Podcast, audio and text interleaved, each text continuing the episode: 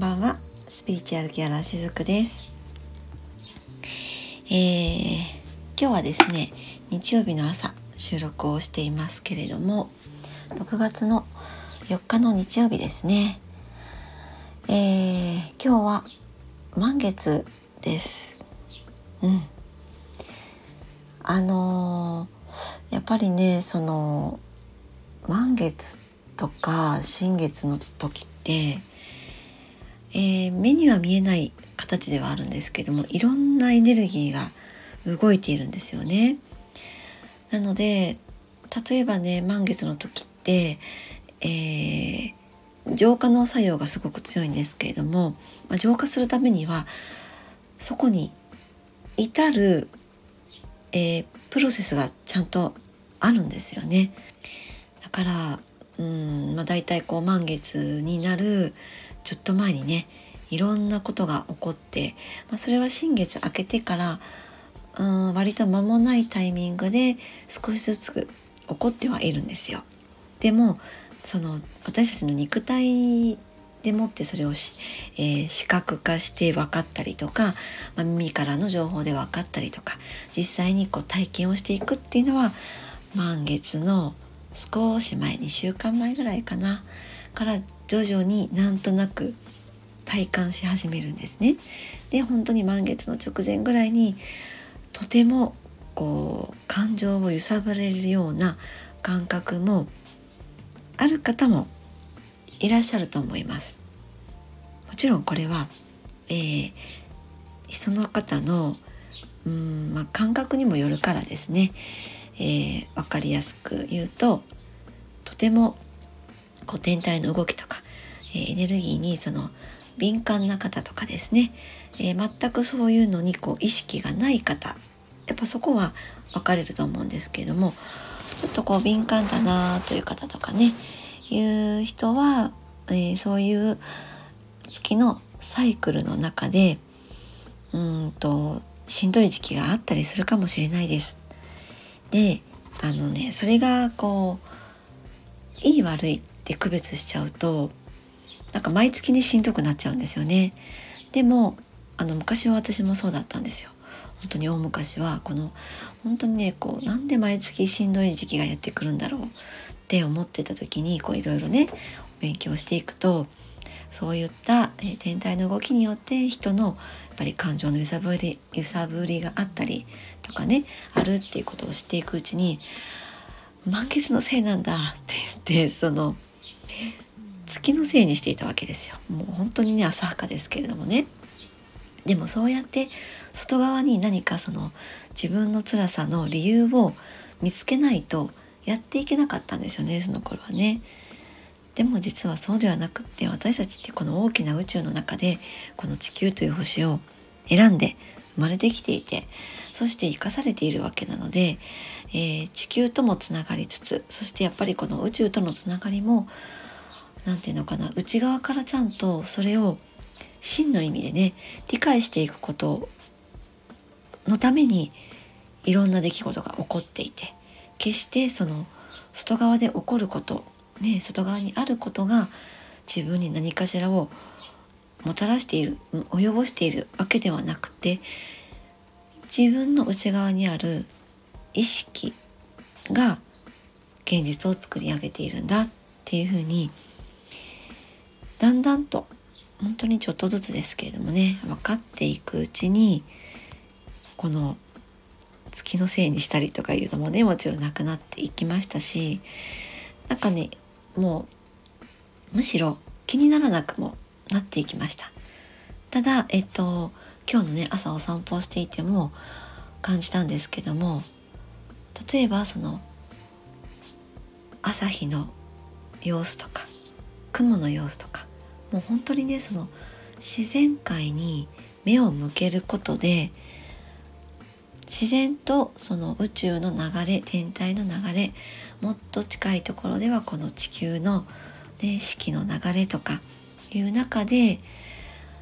本当にこの人間としてね一人の人間として生かされてるな生きているなということを感じることができるんですよね。うん。えー、満月ってね本当にその振り返りとか調整っていうタイミングなんですよね。だからここまで積み重ねてきたその物事がね満ちる。つまりはその一定のラインまで到達するような時期でもあるんですよね。だからその頑張った甲斐があったとかね。やっと安心できるようなところまで来たなとかそういうふうに感じる人も多いかなと思いますでもそれはきっとねその自分にとって喜ばしいことばかりが結果として現れているわけでもないかもしれないです。うん、でもそれもやっぱり満ちることにつながっているっていうことが後々分かっていくんですね。からねこんな時にその自分はダメだっていうふうに考える思う必要もなくってもうやっぱり私たちって一発でそのね一回で自分にぴったりの方法を探し当てられるようなものではないんですよ。人間はあの完璧な存在ですよ。その完璧な存在っていうのは一発で一回で何かを得られるっていう完璧じゃないんですよね。この一回で何かこう自分にとってしっくりくるものをベストなものをえー、探り当てられなかったとしても、まあ、それも OK だよねって思えるそれが完璧な私たちなんですよ。うん。あの自分が積み重ねてきたものっていうのは自分が望む未来に本当はヒットしたものではなかったっていうふうに気づくこともあるかもしれないです。でもその気づきもまた自分が併用していくための気づきなんですよね。大事なプロセスだと思っています。はい。ということで今日はこの流れでテーマをお伝えしていこうと思うんですけども、まあ、そんな風にその毎月毎月ね振り返り調整のタイミングって訪れてはくれるんですがもっともっとこう長いスパンでねそれは1年とか、まあ、コロナを見ていてもすごくわかるんですけれども3年とかいうサイクルでもよくねあのえー、っと三日坊主って言ってみたりとか3ヶ月続けばもうちょっと頑張れるとかじゃあ1年続けたから今度は3年頑張ってみようとかなんかその3っていう数字って、えー、いろんなこう場面で用いられたりしますよね。で本当にこのコロナも3年だったですよね。はい。でまあこのね期間の中でいろんなことがやっぱり、えー、起こってきた方いらっしゃると思いますけれども今日のねテーマとしては、まあ、そういった中でもこのね先送りにうーんしていたことに向き合わされるようなタイミングがたくさん訪れたと思うんです。今日はそういったお話をねしていきたいなと思うんですけれども、えー、その先送りしてたことがですねもう先送り、えー、できなくなってきているっていうことなんですけれども、えー、クライアント様とねお話をしている中でも結構共通していることなんですけれどもあの、まあ、これは本当にこう今に始まったことではなくて、まあ、ずっとそうではあるんですけれどもあこの間もねご相談に来た方があご相談に来た方も同じようなことをおっしゃっていたなっていうふうに感じることが本当に多くって本当にこれまで何年ももう何十年もですねもっと言うと何十年もです先送りにしてきたことに今本当に向き合わなければいけないなっていう方が多いなと感じているんですね。もう先送りにしてきたこととどうしてもそれと向き合わなきゃいけないってね、えー、そういう場面に遭遇してしまうでねそういったことが割と起きているなというふうに感じていたりします。でねそれはその意識こう健在意識のところではね自分が認識できるような意識のところではそれが自分の中にこう分かりやすく言うとブロックとしてあるっていうふうに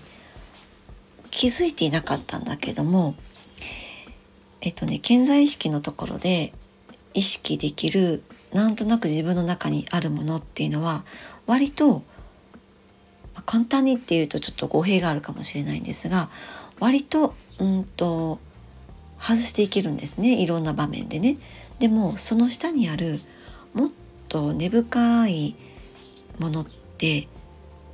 何十年も持ってきているものなんですけども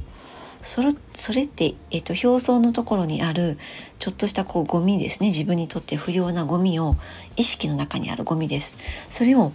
取っていくとその下にある自分ではそれはね例えばないとすら思っていたものがガツンと見えてきたりするんですよね。でそういったものに今そうですねこのコロナが明ける1年半年ぐらい前くらいからかな1年ぐらい前ぐらいかなちょっとずつ触れていっていてそれがドーンとこう本当に蓋を開けた時みたいに表面化していくっていう形で、えー、ご相談に来られている方が多いなというふうに感じているんですね。だからこうそういう意味では本当にその重たいものを荷下ろししていく必要はあるのかなというそういう感じはしています。でもそういうその荷下ろしをしていくとなんだなんかもうさっさと下ろしとけばよかったよってねあまあそんなね軽やかな感じに最終的にはなるかと思うんですけどもね。まあ、でもねその先送りにしていく気持ちも分かります。うん、私もありましたからね。まあ、でも本当に今そういう時かなってね手放しの時かなっていうふうなことは本当に、えー、感じていたりしますけれども、まあ、その先送りにするっていうのはずっとそれを見ないようにしてきた。ね、触れないようにしてきたあなかったことにしとこうかなとかね。もうないよそれはみたいなね。えー、まあ、例えばねそれは本当に具体的に挙げると人によっていろいろと違うんですけれども。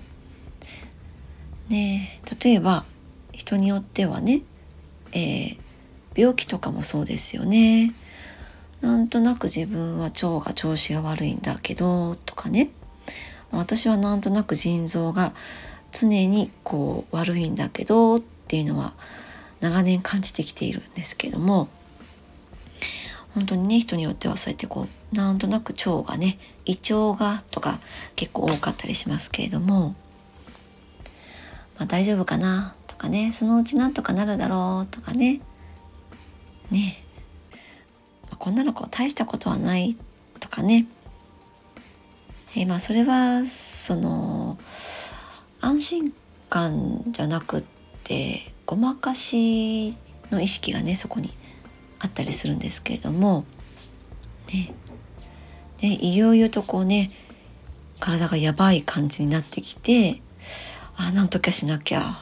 みたいなねことにもなる方もいらっしゃるかもしれないですね。でそれはその意識のところでも同じことが言えるんですけれどもそのこれまではね先送りにしてきたけれども、まあ、どうにもこうにも向き合わなければいけないなっていうような、ね、それはこう自分で決断をするっていうこと。何か自分で自分のことを決めて自分の人生を歩くっていうことを先送りにしてきてきた人っていうのはもうどうにもやっぱり自分で決めなきゃいけないっていうその分かれ道に立っている人もいるかなと感じていたりします。そうですねまあ自立するっていうことですよね。例えばご夫婦関係の中でもう完全に関係が終わっているのに、まあ、その依存して共依存みたいな感じですよね。あとは会社においてもそうです。同じことが言えるんですけども会社にどっぷり依存してそこに執着があったりとかですね。でもそこはもう私の居場所じゃないのにっていうのをどこかで分かっていてでそういうのをこう思い知らされるようなことが起きたりとかですね、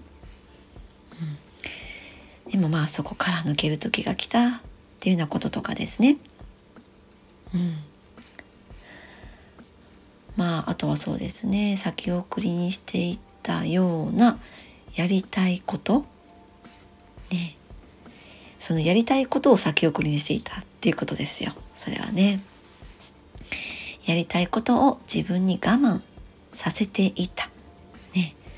自分にそれをさせないっていうね。まあそういうことなんだけど、もうやりたくないことがもうできないっていう風な感覚になっている方とかね、えいろんなパターンがあるかなとは思います。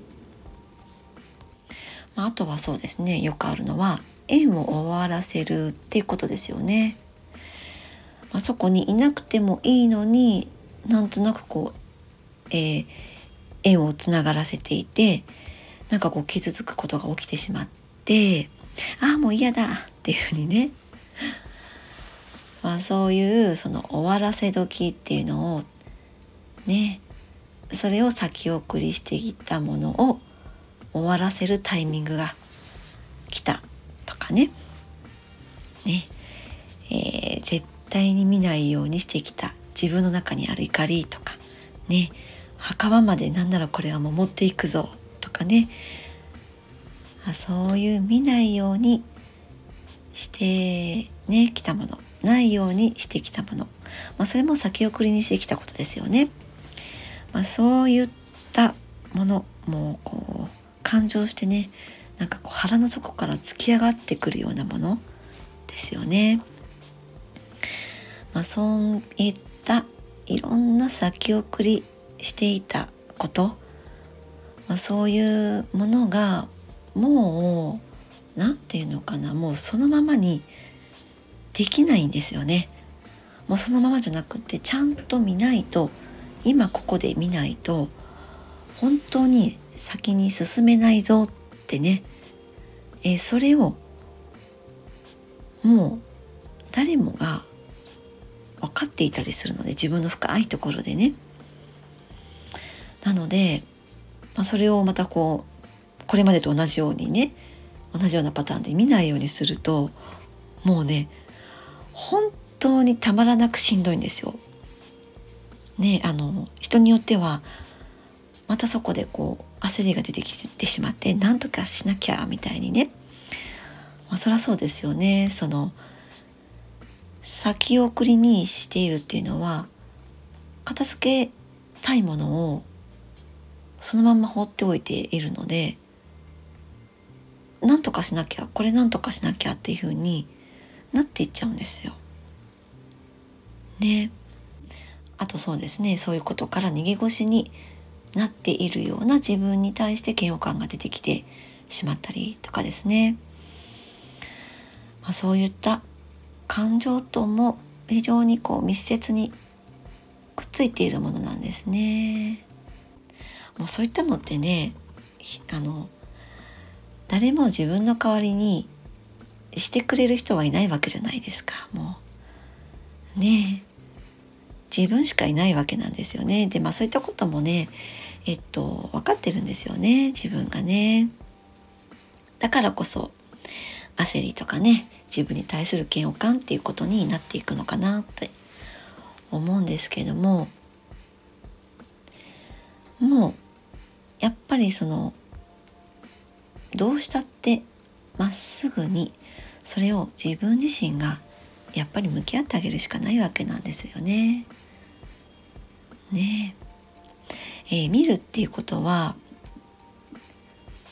責めないで見るっていうことです。自分のことねだからね怖くないことのはずなんですよ。この向き合うっていうことは。まっすぐにただ見つめてあげるだけなんです。ね。これまではきっとねその対してちゃんとそのまっすぐに、えー、見てあげることをしないで見てきたのでこれまではね。だから自分を責めたり自分に嫌悪感を抱いたり焦ったりっていうことになっていくんですけれども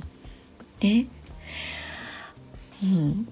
でもただただまっすぐ見てあげるだけなんですよ。でまあそれからねちゃんとまっすぐこう見てあげたらそこからはこう誰かの力を借りても OK だと思うし。ね。ああそっか私はこうなんだってね。私ってこうなんだっていうふうにね。いや私はこういった自分を避けてたんだって、まあ、そのまんまを自分で認めてあげるっていうことはその次の段階に進むための大きなステップなんですよ。大きな一歩なんです。あのそれがねその時は大きな満足に感じなかったとしても大きく一歩を踏み出しているわけなんですね。もうあの本当にですねそのジャッジすることなく自分を分析していくことって結構大切なんですよね。でその分析していくとどうなるかっていうとそれが自分の自分にとって自分の内側のね内側から湧いてくる幸せにとって必要なものか不必要なものかっていうのが分かってくるんですよね。幸せって何か外側にあるものじゃなくて自分の内側から湧いてくるものなのでそこにその不要なものって必ずあるわけなんですよ。ね。でそれを本当に荷下ろししていくことでもってなんかこう自分をね生きるっていうことができるんじゃないかなと思うんですね。うんじゃないとね荷下ろししないと心の穏やかさってやっぱりないんですよね。なんかこう自分の心と寄り添っている感じがないので何が起こるかっていうと循環が起こらなくなるんですよ。やっぱりその心ねハート、えー、そこが非常にいい状態であると循環するんですけれどもあの私たちの肉体ってこう頭があって体があってね手足があってってなんかこう一つの塊みたいに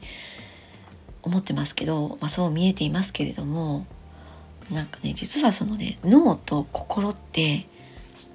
あんまり仲良くないんですね。私ね頭ってこう別物って思ってて思ってるんですよ。なんかこう肉体このね体手足のついているこの、体幹って言いますけどもこの体幹のところに後付けされたものがこの頭っていうふうに思っていて、ね、頭ってこの脳みそっていろんなこと考えるじゃないですか。至らんことも考えるわけですよね。至らんじゃないいらんこともね考えるわけですよ。でもハートって考えることできないんですよ。感じるだけなのでね。だから頭とねこの脳と心臓ハートってね仲良くないって思ってるんですけれどもね。だからねこう何かを先送りしている時ってこの関係性が非常に仲違いしている状態かなと そんな風に思っているんですけどもね。あの脳みそがそのエゴばっかりを言ってくる時ねえっと、まあ、そういうの見たくないとかねもうそれは私の中にはないとかね。ね。もう今それは私がやんなくてもいいとかね。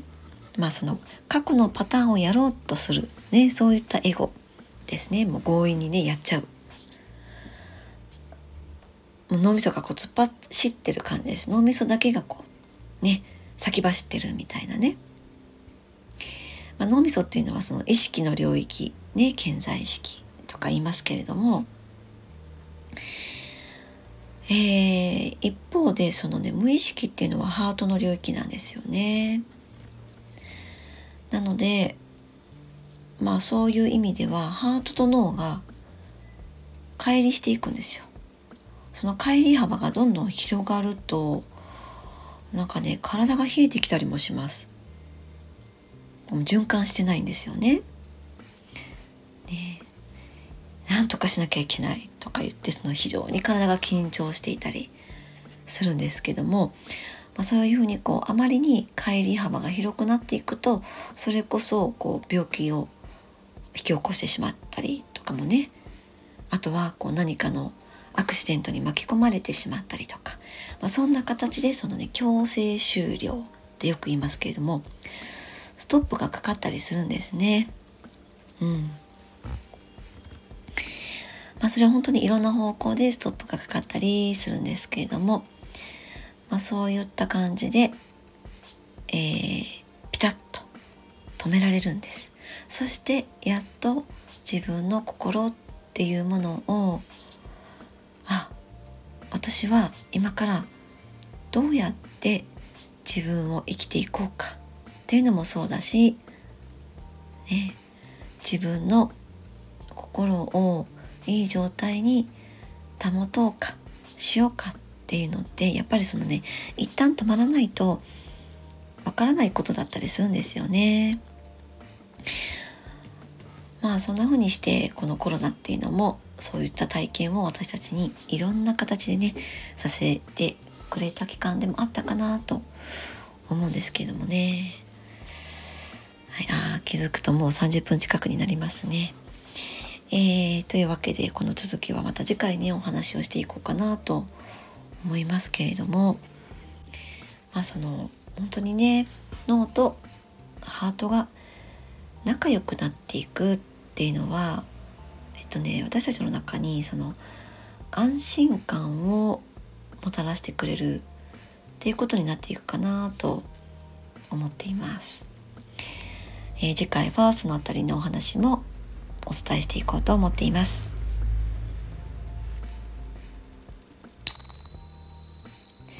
ゆるりほっとするひとときを